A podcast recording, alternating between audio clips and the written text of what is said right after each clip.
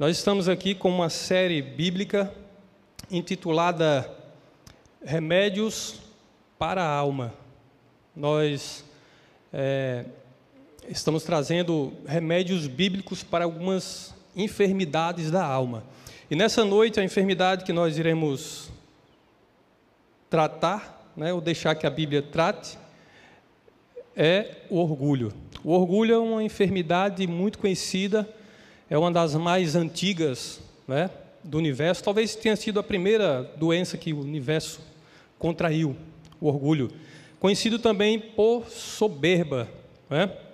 Existem alguns conceitos aí a respeito do orgulho, e alguns dicionários apresentam tanto o sentido positivo quanto o sentido negativo do orgulho. Diz que existe conotação positiva também para o orgulho, como existe conotação negativa, né? Mas nós vamos é, nos deter aqui no sentido negativo, no sentido pejorativo do orgulho, que é a doença, né?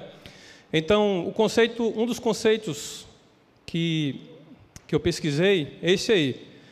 É, orgulho, conceito exagerado de si mesmo, de si próprio, altivez, amor próprio exposto de modo exagerado. É o conceito exagerado de si mesmo. Você vê aí pela imagem, né? O a pecinha aí do xadrez, né? Que é conhecido como peão, se sentindo um rei, né? Então, outro conceito é que orgulho é uma ação que demonstra desprezo em relação ao próximo, desdém. Tomás de Aquino ele falou um pensamento a respeito do orgulho que diz que a soberba é a mãe de todos os pecados, ou seja, a partir da soberba é que vieram os demais pecados. Já Agostinho ele confirma esse pensamento, ele fala de maneira diferente, mas ele fala a mesma coisa quando ele diz que o orgulho é a fonte de todas as fraquezas, porque é a fonte de todos os vícios.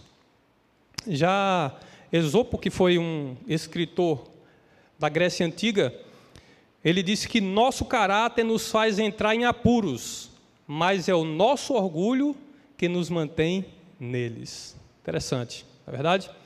É, quais são as características do orgulhoso? Quais são as atitudes de uma pessoa orgulhosa? Você sabe? Você já viu algum orgulhoso por aí? Ou você é orgulhoso? Quais são então as características do orgulhoso? Qual é o perfil do orgulhoso? Vamos ver então algumas características. A primeira característica é que a pessoa orgulhosa né, é alguém que possui excesso de confiança em si mesma. Aquela pessoa que acha que só ela está certa e que tem que ser do jeito dela, não do jeito dos outros. Né? Tudo que ela faz é o melhor. Outra característica é que as pessoas que têm orgulho, que são orgulhosas, elas possuem olhos altivos. Elas olham sempre com altivez para as outras pessoas. O que é ter olhos altivos? Ter olhos altivos é você olhar de cima para baixo. Não estou falando aqui das pessoas grandes, né? Como aqui como o Leonardo, né? Mas a pessoa altiva é aquela que olha sempre os outros de cima para baixo, né? Olha assim sobre os ombros, às vezes olha atravessado. Você já deve ter em algum momento recebido um olhar de altivez, né? Um olhar assim meio que atravessado. É importante a maneira como a gente olha as, as pessoas. Né? E aí fica o questionamento: como é que a gente tem olhado as pessoas? Como é que a gente tem olhado as pessoas que é, são, estão sob a nossa liderança? Não as pessoas que estão abaixo de nós, né? porque ninguém está acima de ninguém. Mas como é que a gente tem olhado as pessoas que estão sob a nossa liderança? Como é que a gente tem olhado é, os nossos servidores? Como é que a gente olha é, o porteiro do prédio onde a gente mora? É a pessoa que está lá no semáforo vendendo lá aquele, aquele docinho para poder sobreviver ou para pagar a faculdade. Como é que a gente olha essas pessoas? As pessoas altivas, elas geralmente olham de maneira de cima para baixo. Elas são superiores a qualquer pessoa. Outra característica é que a pessoa altiva, ela não suporta pedir ajudas. Você dificilmente vai pedir ajuda se você é uma pessoa altiva. Você dificilmente vai receber um pedido de ajuda de uma pessoa altiva. A pessoa às vezes está até morrendo, né? como na imagem aí. Ó. Né? Mas para ele pedir ajuda, ele precisa, ele precisa soltar aquela, aquele saquinho ali, que é o quê? O orgulho, né? Para poder ele segurar a mão que está sendo estendida ali, ele precisa largar o orgulho. Mas ele nunca vai pedir ajuda. A pessoa orgulhosa também, ela não absorve bem as críticas. Nunca critique uma pessoa orgulhosa, porque você vai ver que foi em vão, né? Não vai valer a pena, não vai absorver bem as críticas. Sempre precisa provar que está certo. Prefere estar com a razão do que perder, às vezes, do que às vezes ganhar um amigo, né? do que ter paz. Então, numa discussão, você vai ver que a pessoa orgulhosa sempre vai estar com a razão. Você prova às vezes que a pessoa está errada, mas ela vai justificar não que está certa. Toda oportunidade é boa para brilhar. Os orgulhosos geralmente não perdem a oportunidade para falar bem de si mesmo, de falar bem das suas, dos seus títulos, das suas habilidades, né? dos seus dons. Nunca perde a oportunidade. O orgulhoso também costuma atribuir a culpa a quem? A outro. Esse negócio de autorresponsabilidade não é para o orgulhoso, né? Sempre coloca a culpa nos outros, né? As pessoas, os cônjuges orgulhosos sempre estão colocando a culpa no, no outro. Nunca demonstra fragilidade, quer sempre estar forte, né? Mostrar para os outros que é forte. É frágil, mas sempre está querendo mostrar que é, que é forte. Tem atitudes, tem dificuldades para pedir perdão. E não sei o que é mais fácil para você, se é pedir perdão ou dizer eu te perdoo, né? Mas tem muita gente que tem dificuldade para pedir perdão. E geralmente os orgulhosos são assim. Né? No relaciona nos relacionamentos, dificilmente o orgulhoso vai ter iniciativa da reconciliação. Dificilmente vai ter iniciativa ele sempre vai esperar que o outro peça. Ou às vezes ele sabe que está errado, mas ele não pede. Né? Ele deixa que a situação se normalize sem pedir perdão. Né? E essa, muitas vezes, é a causa de muitos casamentos aí fracassados. Né? Pessoas que têm dificuldade de pedir perdão. Nunca está aberto a mudanças, a menos que as mudanças partam de quem? Dele. Não está aberto a mudança dos outros, porque aquilo que ele que ele está fazendo está certo. É sempre o melhor que ele está fazendo. Outra característica é que o orgulhoso, ele é daquele tipo que é primeiro eu, segundo eu, depois, terceiro, eu. É o típico humildão, né? Já vou falar no humildão? Eu tenho um amigo que ele costumava brincar da seguinte maneira: ele dizia assim para mim, Rafael, eu ainda vou escrever um livro. O nome desse livro vai ser O Humildão. Né? O Humildão. Eu disse, é mesmo, Léo? Ele disse, é. E o primeiro capítulo desse livro vai ser Eu e Minha Humildade. O segundo capítulo vai ser Eu, o homem mais humilde do mundo. O terceiro capítulo vai ser Aprenda a ser humilde como eu. E o quarto capítulo vai ser Eu esqueci, mas eu acho que é Eu me orgulho da minha humildade. Então, humildão, por, por incrível que pareça, seja uma brincadeira, né? mas existem pessoas assim, né? pessoas orgulhosas que agem dessa maneira. O orgulhoso também ele tem a necessidade de sempre estar no, no controle. E se a gente for ser sincero, né, sem hipocrisia, a gente há de reconhecer que todos nós temos pelo menos uma dessas características aí, né, de orgulhoso, uma pessoa orgulhosa. Temos uma, duas ou mais, não sei. Né? Porque, na verdade, todos nós somos infectados pelo vírus do, vírus do orgulho, quando nascemos. Né? E esse pensamento eu achei interessante, diz que o ser humano é orgulhoso, e o fato de negar isso já demonstra orgulho. Né? Eu não sou orgulhoso. Ah, já? Está vendo como é? então, queridos, mas o que, é que a Bíblia fala a respeito do orgulho? O que é que a Bíblia fala a respeito da soberba, né? que são a mesma coisa? Muito bem. Esse texto de Provérbios 16, verso 18, diz que a soberba precede a ruína e a altivez do espírito a queda. Em outras palavras, o soberbo ou orgulhoso, logo, logo, vai cair. Provérbios 11, verso 2 diz assim: Em vindo a soberba, sobrevém a desonra, mas com os humildes está a sabedoria. O que o soberbo ou o orgulhoso espera é a honra, né? Mas aqui diz que o que ele vai receber vai ser o quê? A desonra. Outro texto diz que Deus resiste aos soberbos, mas dá graça aos humildes. Tiago 4, 6. Então, Deus ele não é muito fã dos soberbos. Inclusive diz que ele resiste, né, ao soberbo. Né? Mas ele dá graça aos humildes. A Bíblia ela mostra muitos exemplos de pessoas orgulhosas. Nós encontramos muitos exemplos. Sobretudo, é, orgulho espiritual, né, que é o pior, né? É o orgulho espiritual, soberba espiritual. E nós encontramos aqui pelo menos três exemplos que são os mais clássicos. O primeiro exemplo de orgulho aconteceu onde? No céu, né? Onde um anjo, um querumbi, ele é, pensou da seguinte maneira: Eu subirei ao céu acima das estrelas de Deus, exaltarei o meu, o meu trono. Então, esse foi o desejo de Lúcifer, né? E nós sabemos o que aconteceu, né? A soberba dele precedeu o quê? A queda. Em vez de ele subir, ele fez foi foi descer. Deus deu oportunidades para ele ali no céu mesmo, né? Deus ainda mandou que anjos fossem conversar com ele e pedir que ele voltasse atrás, mas ele não, não estou certo, né? mesmo sabendo que estava errado. Outros anjos que estavam com ele até pensaram também em, em voltar, e ele disse: Não, não, assim, eu conheço Deus, não tem mais perdão para vocês, não tem mais misericórdia para nós. Então nós temos que permanecer na nossa decisão mesmo. Então, é, a, o resultado foi, foi a queda. Né? Outro exemplo clássico também de soberba, nós encontramos numa parábola que Jesus contou, muito conhecida, a parábola do publicano e do fariseu. Esses dois subiram ao templo para orar.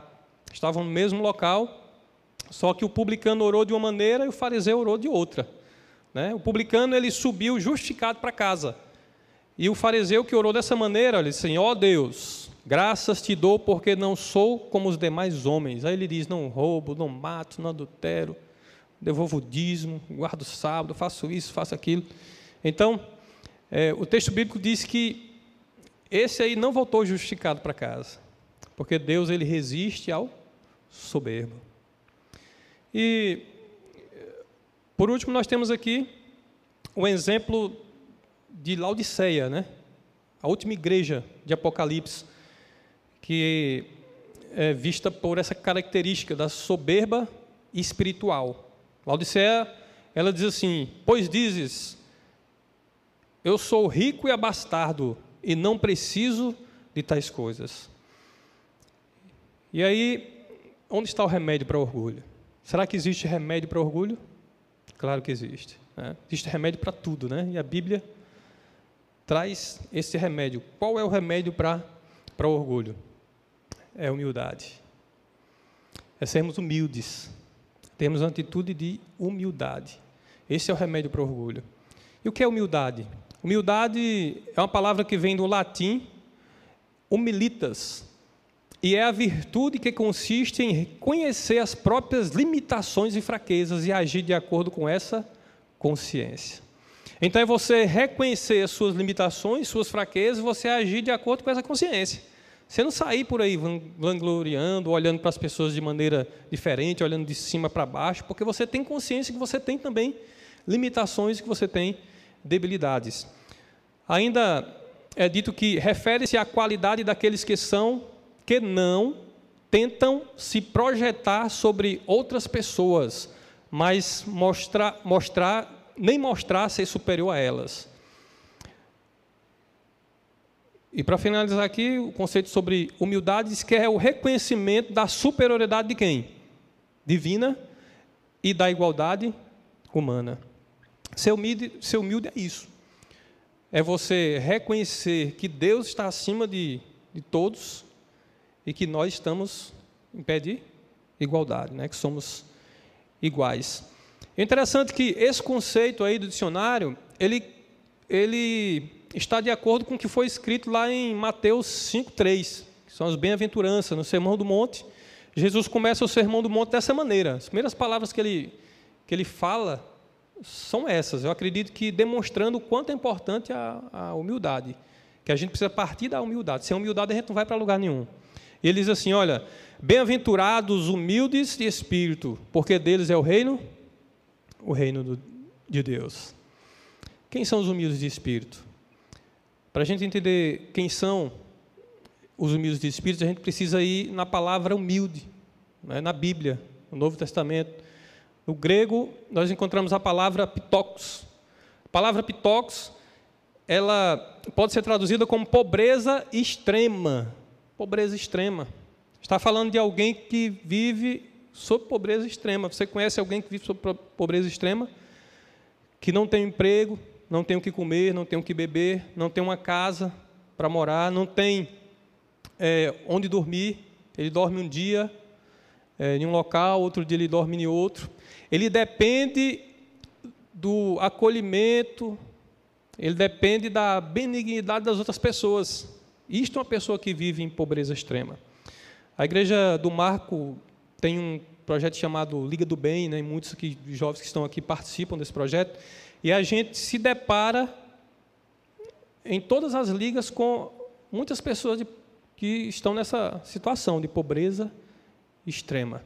Dorme em cima de um papelão, às vezes tem até que guardar o papelão né, para que outro venha e, e, e leve. Né? Então, quando a Bíblia diz assim, olha, é, bem-aventurados humildes de espírito, ele está, ela está dizendo para a gente o seguinte, que bem-aventurados são aqueles que dependem de Deus para tudo, no aspecto espiritual, dependem de Deus para tudo. Reconhecem a sua pecaminosidade, reconhece suas fraquezas, suas limitações, suas debilidades e depende de Deus para tudo. São aqueles que sabem que tudo que é bom vem de quem? De Deus. Até as virtudes que possuem não são deles mesmos, mas provém de Deus. São aqueles que sentem a sua pecaminosidade e algumas vezes até choram por ela. Esses são os humildes de espírito. Então, se você quer ser um bem-aventurado, se você quer ser feliz, se você quer dar o reino de Deus, você precisa ser um pobre de espírito. Esse texto aqui, é, do bíblico do 27 dia, diz que aquele que não sente necessidade espiritual, que se acha rico e abastado e não precisa de coisa alguma, é aos olhos dos céus miserável, pobre, cego e, e nu pessoas que são arrogantes, né, espiritualmente falando, elas são nada mais, nada menos do que pessoas que são miseráveis, pobres, cegas e nuas. O salmo que traz o remédio dessa noite, que é a humildade, eu acho que o salmo que representa melhor a humildade é o Salmo 51. Eu não sei se você sabe quem escreveu esse salmo, sob quais circunstâncias esse salmo foi escrito. Mas esse salmo foi escrito por Davi. Deixa eu só contextualizar um pouco para você. Davi escreveu esse salmo depois dele viver um dos momentos mais escuros da sua vida. Davi, nós sabemos que é conhecido como homem conforme o coração de Deus. Mas no momento que ele escreveu esse salmo, antes um pouco dele escrever esse salmo, ele não, ele não, ele não estava sendo um homem conforme o coração de Deus. Ele cessou de ser um homem conforme o coração de Deus. Sabe por quê? Porque Davi, ele estava vivendo um momento de prosperidade na vida dele. Tudo estava bem. Né? Muitas conquistas, só vitórias. E em meio a um, a um momento de prosperidade, Davi ele começou a desviar os olhos daquele que havia dado a prosperidade para ele, que havia dado sucesso para ele, e começou a olhar para si mesmo. Em um momento em que Davi é, estava em casa, ocioso, e o seu exército estava lutando contra os amonitas, Davi estava em casa tranquilo, na ociosidade. E aí está o perigo, né? Quero abrir até um parênteses para dizer para você que a ociosidade é, é um perigo para todos nós. Nunca fique ocioso, nunca fique ociosa. Se você não, tem, não tiver nada para fazer, escute uma boa música, leia um bom livro, não, não fique na internet ali só gastando seu tempo, não é? oferecendo você tem de melhor que é o seu tempo e absorvendo coisas ali que muitas vezes não são boas. faça uma boa coisa. Não fique ocioso. Mas no momento de ociosidade, você sabe o que foi que Davi fez? Ele chamou, pediu para levarem até ele, até o seu palácio, uma mulher que era esposa do seu melhor oficial, que era Urias, né? O nome dessa mulher era Batseba. E ela foi trazida e ele deitou-se com ela, teve relação sexual com ela. Depois, ele mandou a mulher embora, né?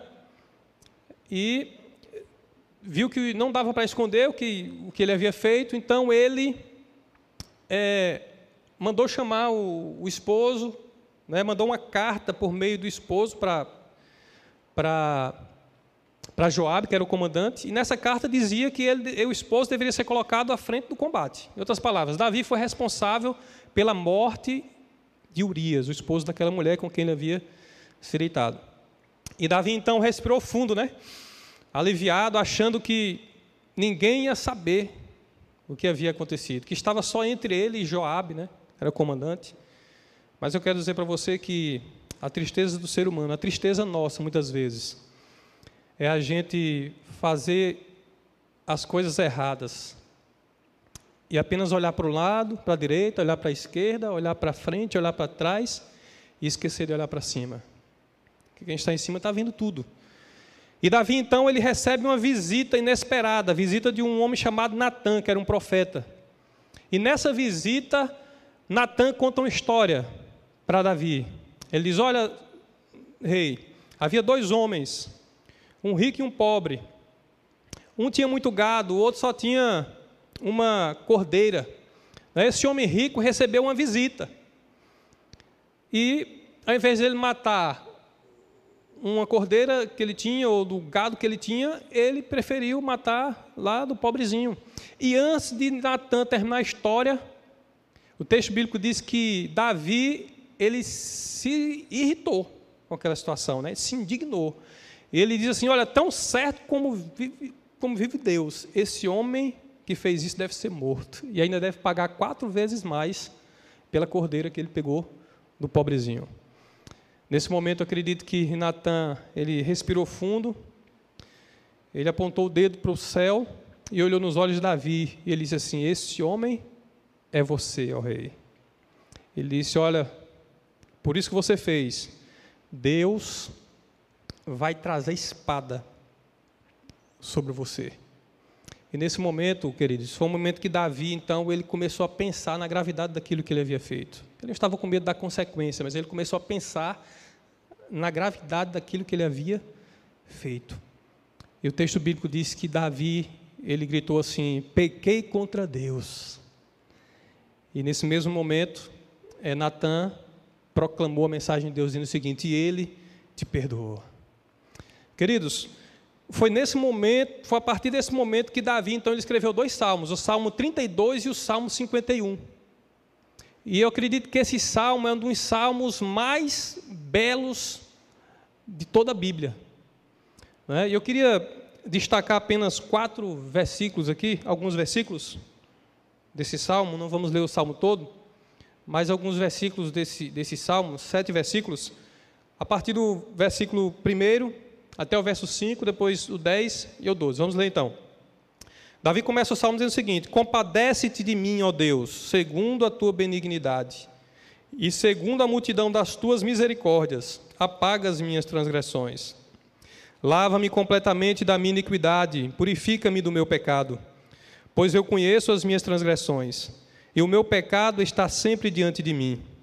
Pequei contra ti, contra ti somente, e fiz o que é mal perante os teus olhos de maneira que serás tido por justo no teu falar e puro no teu julgar.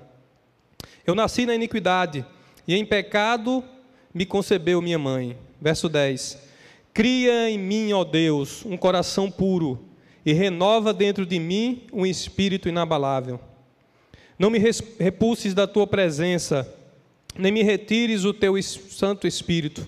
Restitui-me a alegria da tua salvação e sustenta-me com o espírito voluntário. Esse é o Salmo 51. Eu queria deixar para vocês aqui algumas lições desse salmo, algumas poucas lições. A primeira lição é que esse salmo é o recado de Deus Aqueles que não acreditam em recomeços. Muita gente que não acredita em recomeços. Mas eu quero dizer para você que se houve recomeço para Davi, né, que matou, que adulterou, que fez coisas terríveis, há recomeços para mim e para você também. Outra mensagem desse salmo é quando Davi ele começa o salmo, ele começa com essa expressão: compadece-te. Davi ele não apresenta nos salmos em nenhum momento ele não apresenta desculpas, ele não apresenta justificativas. Ele não tenta dizer assim, olha, eu fiz isso porque isso, isso não. Ele toma para si a responsabilidade. É algo que Deus gosta que tenhamos. É autorresponsabilidade. Outra lição, contra ti somente. Contra ti somente.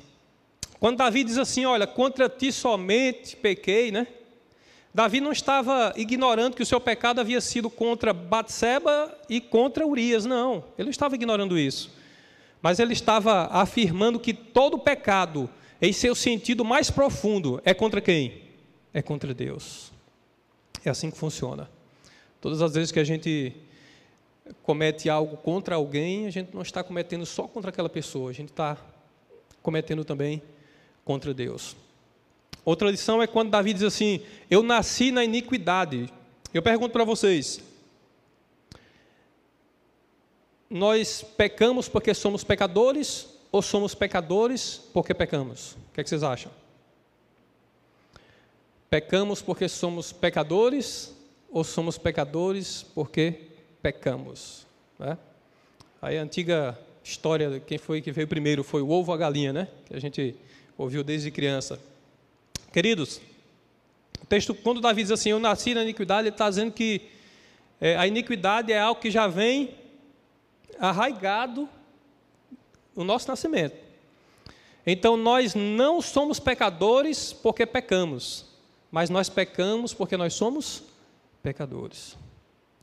Você peca porque você é pecador, eu peco porque nós somos pecadores. A mangueira ela não dá manga a mangueira ela não é mangueira porque ela dá manga, mas ela é manga. Perdão, mas ela não é a mangueira ela não é, é mangueira porque dá manga, mas ela dá manga porque ela é mangueira. A manga é o fruto da mangueira, assim como o pecado né, é fruto da nossa natureza pecaminosa. Mas que bom que existe uma solução, né? Existe uma solução para isso e Cristo veio para trazer essa solução. Outra lição: misericórdia é um dom de Deus que jamais será retido quando genuinamente solicitado. Você está necessitado da misericórdia de Deus? Solicite genuinamente. Ela não será retida, ela será concedida. Não importa quão profundo e sujo seja o poço, tudo que ele precisa é ver sua mão estendida para que ele o tire de lá. Você está no fundo do poço, você foi longe, o poço é sujo, tenha certeza que se você estender a mão, Deus vai até lá lhe buscar. Não se contente só em pedir perdão dos pecados cometidos, mas também a vitória sobre eles quando insistirem em retornar.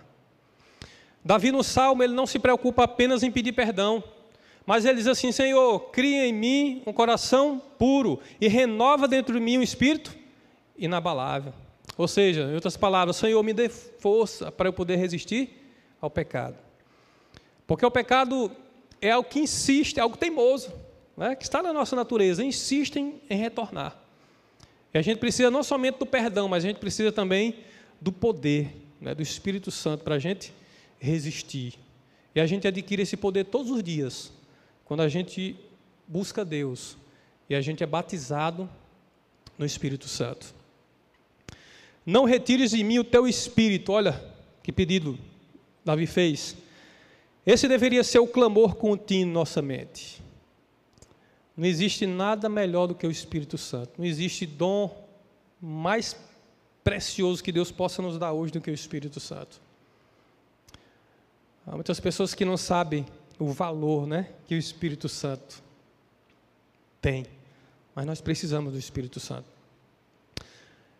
Por último, não importa o quanto estéreo espiritualmente estejamos, Deus pode nos devolver a alegria de quê? Da salvação. Deus pode devolver para mim e para você a alegria da salvação. Eu vou concluir contando para vocês algo que aconteceu comigo há quase 10 anos. Eu estava numa cidade de sul do Pará e eu precisava trocar os pneus do meu carro. Né? Anualmente eu fazia essa troca né, de pneus. E eu fui em uma loja que eu já conhecia. Eu já havia trocado pneus uma vez lá, eu já conhecia o vendedor, né, o gerente, e sempre fui bem recebido quando eu cheguei lá. Eu até indiquei outro amigo que precisava de pneus para comprar lá nessa loja.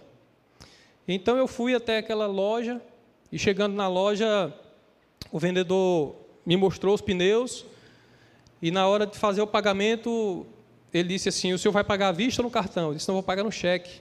Aí ele disse: Tudo bem, então me dê seu, seu cheque. Eu passei para ele é, o talão de cheque, ele deu uma olhada e ele disse assim para mim: Olha, Senhor, infelizmente nós não vamos poder te vender os pneus com cheque, porque é uma exigência da empresa que é, a gente só aceite cheques com numeração alta, clientes antigos e numeração alta. Meu cheque era, era tinha numeração baixa, né? era nas primeiras folhas do talão. Eu havia aberto minha conta há pouco tempo.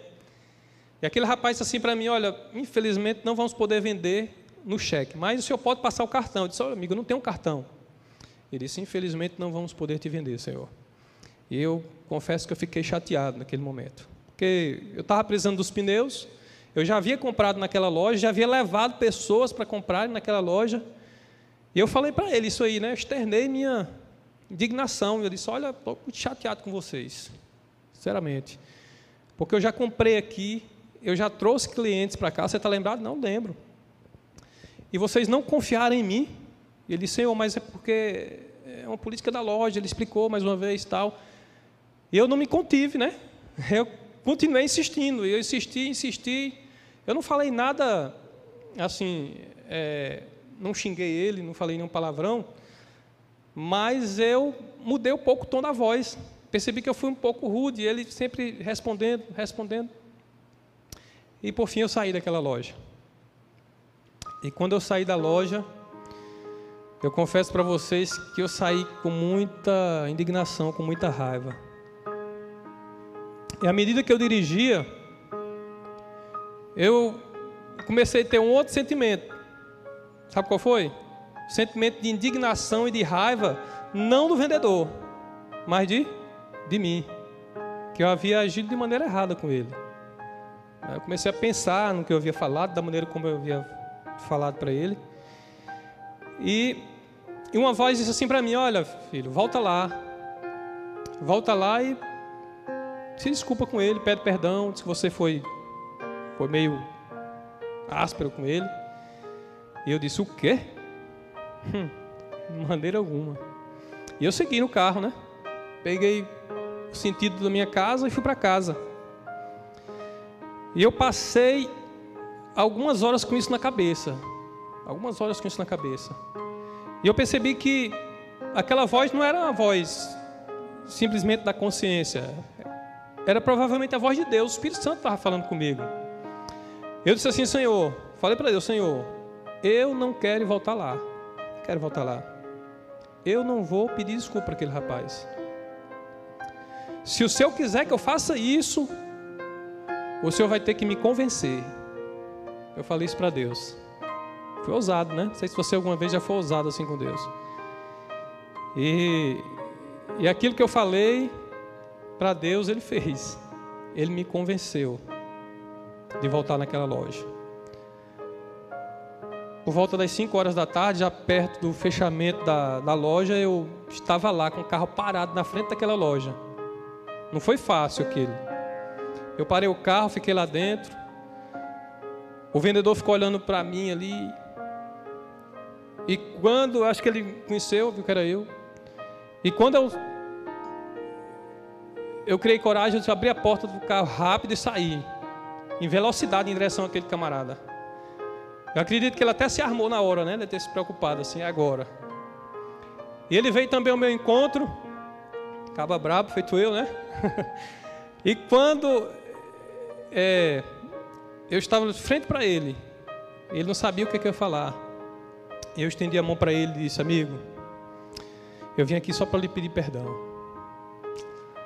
Sabe por quê? Porque eu fui incompreensivo, eu fui insistente. Você não teria obrigação de vender o pneu para mim, nas condições que eu, que eu queria comprar. Então eu queria que você me perdoasse. Aquele jovem estava com a testa assim meio que franzida, né? Esperando outra reação minha, outras palavras, e ele na hora já eu percebi que ele se desarmou. Ele disse assim, amigo, eu também queria lhe pedir perdão. Queria lhe pedir perdão também. Eu talvez não tenha tido uma postura muito educada com o Senhor. Sabe, queridos, eu saí daquela loja diferente de como eu havia saído há, pouca, há poucas horas. Eu saí diferente. Eu saí tipo que flutuando, assim, pisando nas nuvens. Consciência tranquila. Sabe por quê? Porque eu ouvi a voz de Deus. Eu deixei que Ele quebrasse meu orgulho. Eu quero concluir, nós vamos ouvir uma mensagem musical, mas eu quero citar o que Davi falou lá no verso 10, que ele diz assim: Cria, ó Deus, cria em mim, ó Deus, um coração puro e renova dentro de mim um espírito inabalável. Quando Davi diz assim, cria, Davi ele usa a palavra bará ou bara, como alguns falam, que é a mesma palavra que foi utilizada por Moisés lá quando ele narrou a criação do mundo, quando diz assim: No princípio criou Deus os céus e a terra. Quem, quem é o único que pode criar? Quem é? É Deus. Então Davi, ele escolheu a mesma palavra, bara, bara ou bará, é uma palavra que é utilizada só na Bíblia só com Deus. Só Deus é capaz de criar o mundo, o universo. E quando Davi usou essa palavra, bará, ele reconheceu que só Deus podia fazer para ele também um novo coração. Há coisas que só Deus pode fazer. É, talvez seja por isso que você esteja tendo dificuldade né, de fazer algumas coisas, porque só Deus é capaz de fazer. E a humildade é algo que só Deus pode colocar em nós. Eu quero orar nesse momento. Nós vamos ouvir um, uma mensagem musical. Acredito que pelo tempo já passamos um pouco.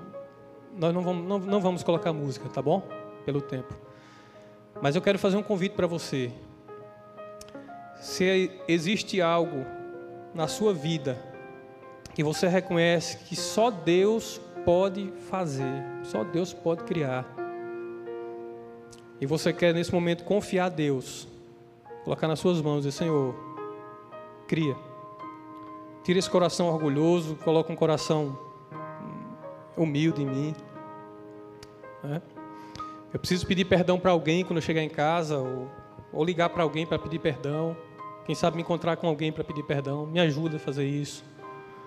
Eu preciso mudar meu comportamento com minha esposa, com meu meu marido, me ajuda a fazer isso, cria isso em mim. Eu preciso eu preciso vencer um vício, Senhor. Eu já lutei e eu não consegui, mas o Senhor pode. Então faz isso por mim. Senhor, eu preciso que o Senhor me perdoe por esse e por aquele pecado que eu estou cometendo. Só o Senhor pode fazer isso. Existe algo que você gostaria de colocar nas mãos de Deus nessa noite, reconhecendo que só Ele pode fazer? Se coloque em pé nós vamos orar.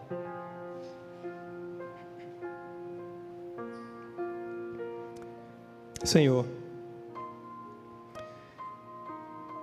o Senhor que criou o universo, o Senhor que criou os céus e a terra, não há nada difícil ou impossível para o Senhor. Então, assim como Davi pediu que o Senhor criasse nele um novo coração, desse ele um espírito inabalável, há coisas em nossa vida também que só o Senhor pode fazer. Talvez restaurar algum relacionamento, talvez tirar alguém aqui de uma situação financeira complicada ajudar alguém aqui a vencer um vício, perdoar pecados. Senhor, o Salmo 51 nos ensina que o Senhor é o Deus dos recomeços. Então eu quero te clamar nesse momento para que o Senhor opere um recomeço, tanto na vida daqueles que estão aqui nessa noite, quanto na vida daqueles que estão acompanhando pela internet. É o nosso desejo e nossa oração em nome de Jesus. Amém.